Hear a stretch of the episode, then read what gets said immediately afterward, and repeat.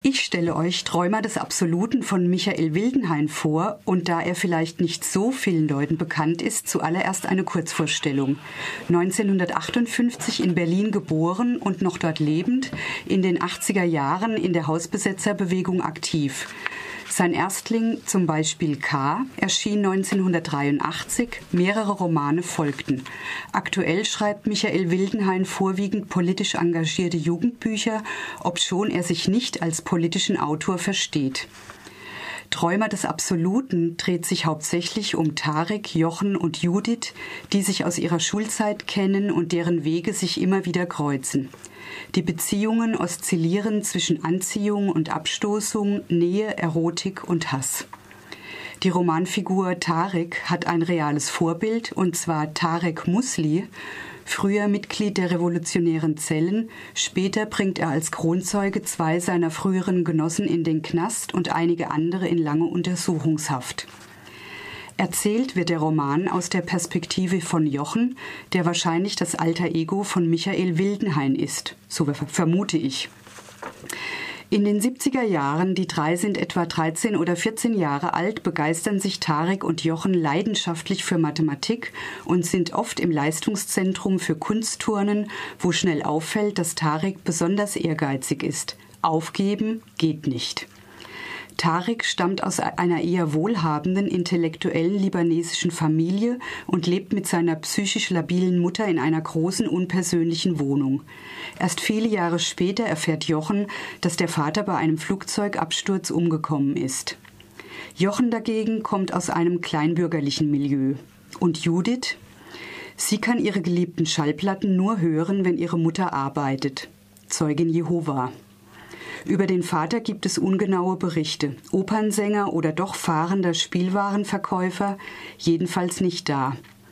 Nach der Oberstufe erwägt Jochen ein Studium, ganz im Gegensatz zu Tarek, der über Studenten sagt, die wollen nichts vom Leben. Nichts werde ich nie begreifen.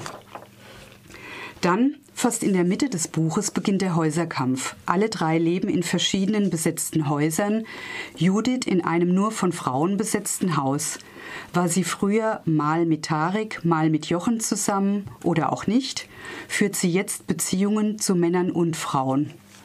Hört, wie Jochen das damalige Lebensgefühl reflektiert. Wir haben keine Eltern mehr. Wir leben jenseits der sozialen Gegensätze. Wir kennen keine Klassen und Schichten. Wir stehlen, was wir benötigen, in den Supermärkten. Wir sagen, der Reichtum ist vorhanden, wir verteilen ihn neu.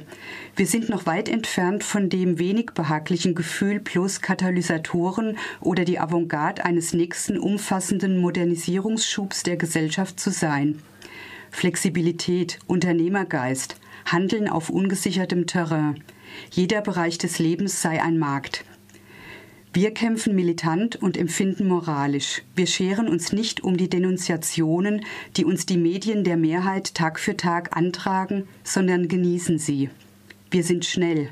Wir haben das Gefühl, unverwundbar und unsterblich zu sein.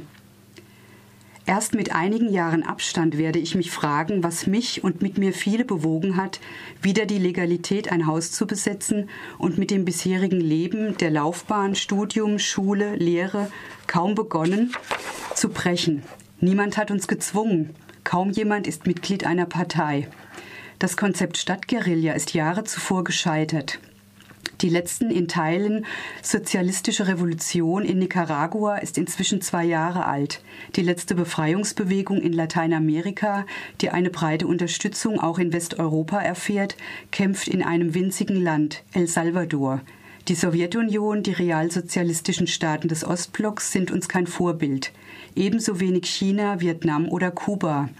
Die leuchtenden Beispiele der Geschichte, allesamt Niederlagen. Kronstadt, der spanische Bürgerkrieg, der Pariser Mai, die italienische Autonomia. Keiner von uns kann hoffen, zu gewinnen.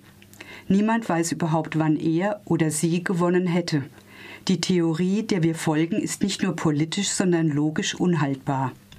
Sich aus der Gesellschaft an einen Ort zurückzuziehen, der nichts mehr mit ihr gemein haben soll.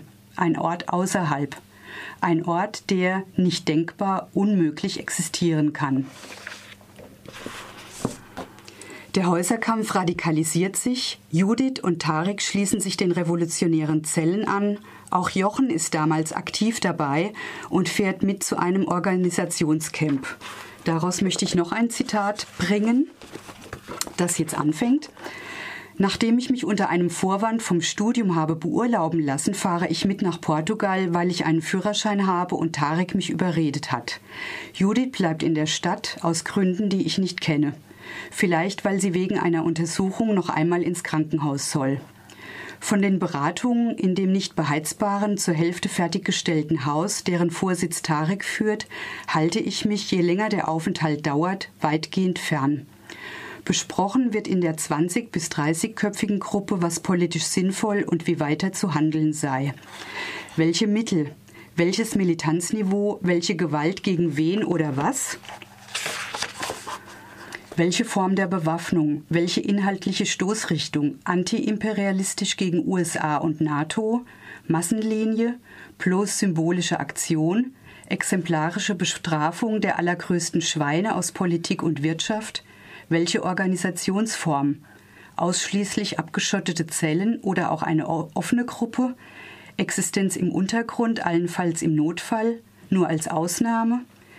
Während ich mich abseits halte, beobachte ich, wie hoffnungsfroh Tarek anfangs wirkt und wie er nach einer Woche von Tag zu Tag schweigsamer wird. Selten sagt er etwas zu mir. Ein Satz bleibt mir haften. Alle wollen was anderes. Keine Gemeinsamkeit. Die beiden fahren dann sehr schnell ab und nach der Rückkehr verlässt Jochen das besetzte Haus, ohne dass sein Auszug von den Mitbewohnern bemerkt wird. Einige Jahre später kommt es zum Bruch mit Tarek und Judith, als sie Jochens Wohnung als Depot nutzen wollen. Später wird Tarek verhaftet und tritt als Kronzeuge gegen die revolutionären Zellen auf. Er bittet Jochen um einen Haftbesuch. Hier nochmal ein Zitat. Ende des Jahres. Tareks Stimme klingt monoton. Ende die Kronzeugenregelung. Wenn ich nicht in größerem Umfang mit Ihnen kooperiere, werde ich hier verschimmeln. Du stellst dich nicht der Verantwortung. Du stehst nicht zu deiner Schuld. Wovon redest du? Er kippt den Stuhl, er blickt mich an, als sehe er mich aus weiter Ferne, er springt nicht wie erwartet auf, berührt mich nicht, schaut nur und sagt Damals. Da wurden wir bewundert von euch und allen anderen. Wir waren tapferer als ihr. Wir haben uns mehr zugetraut. Wir wurden von euch beneidet und fast wie Helden verehrt. Selbst wenn der eine die andere Kritik an uns gehabt haben mag, ihr wusstet damals noch um eure Zweifel.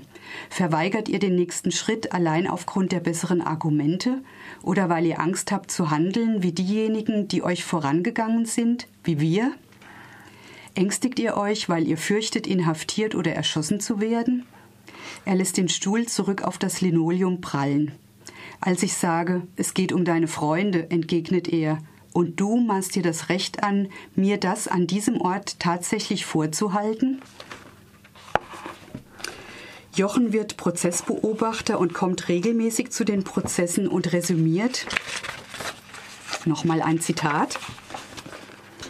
Nicht allein Tareks Verhalten, in Klammern, dem ich hoch anrechne, dass er weder Judith noch Didi, obwohl inzwischen tot, in sein Geständnis einbezieht, Klammer zu, widert mich an, auch die Art, wie ihm die Richter und Bundesanwälte trotz aller Widersprüche und Unstimmigkeiten in der Aussage entgegenkommen, ihm Brücken bauen, wenn er sich vergaloppiert, Verständnis heucheln, sobald er seine Beweggründe, sich der Organisation anzuschließen, schildert und ihn im Anschluss fragen, ob er eine Prüfung habe bestehen müssen, als handle es sich um die Aufnahme in eine Pfadfindergruppe, in der jedes Mitglied gehalten ist, einen lebenden Regenwurm zu schlucken.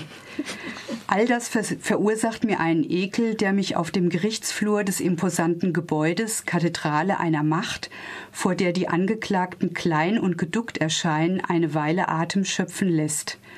Bitterer noch berührt mich die Weise, wie die verbliebenen Genossen, der Rest, so hat es den Anschein, während der Verhandlungen an ein Verhalten anknüpfen, das früher als unversöhnlich und rebellisch gegolten haben mag, eine Pose, die inzwischen einsam wirkt und überkommen.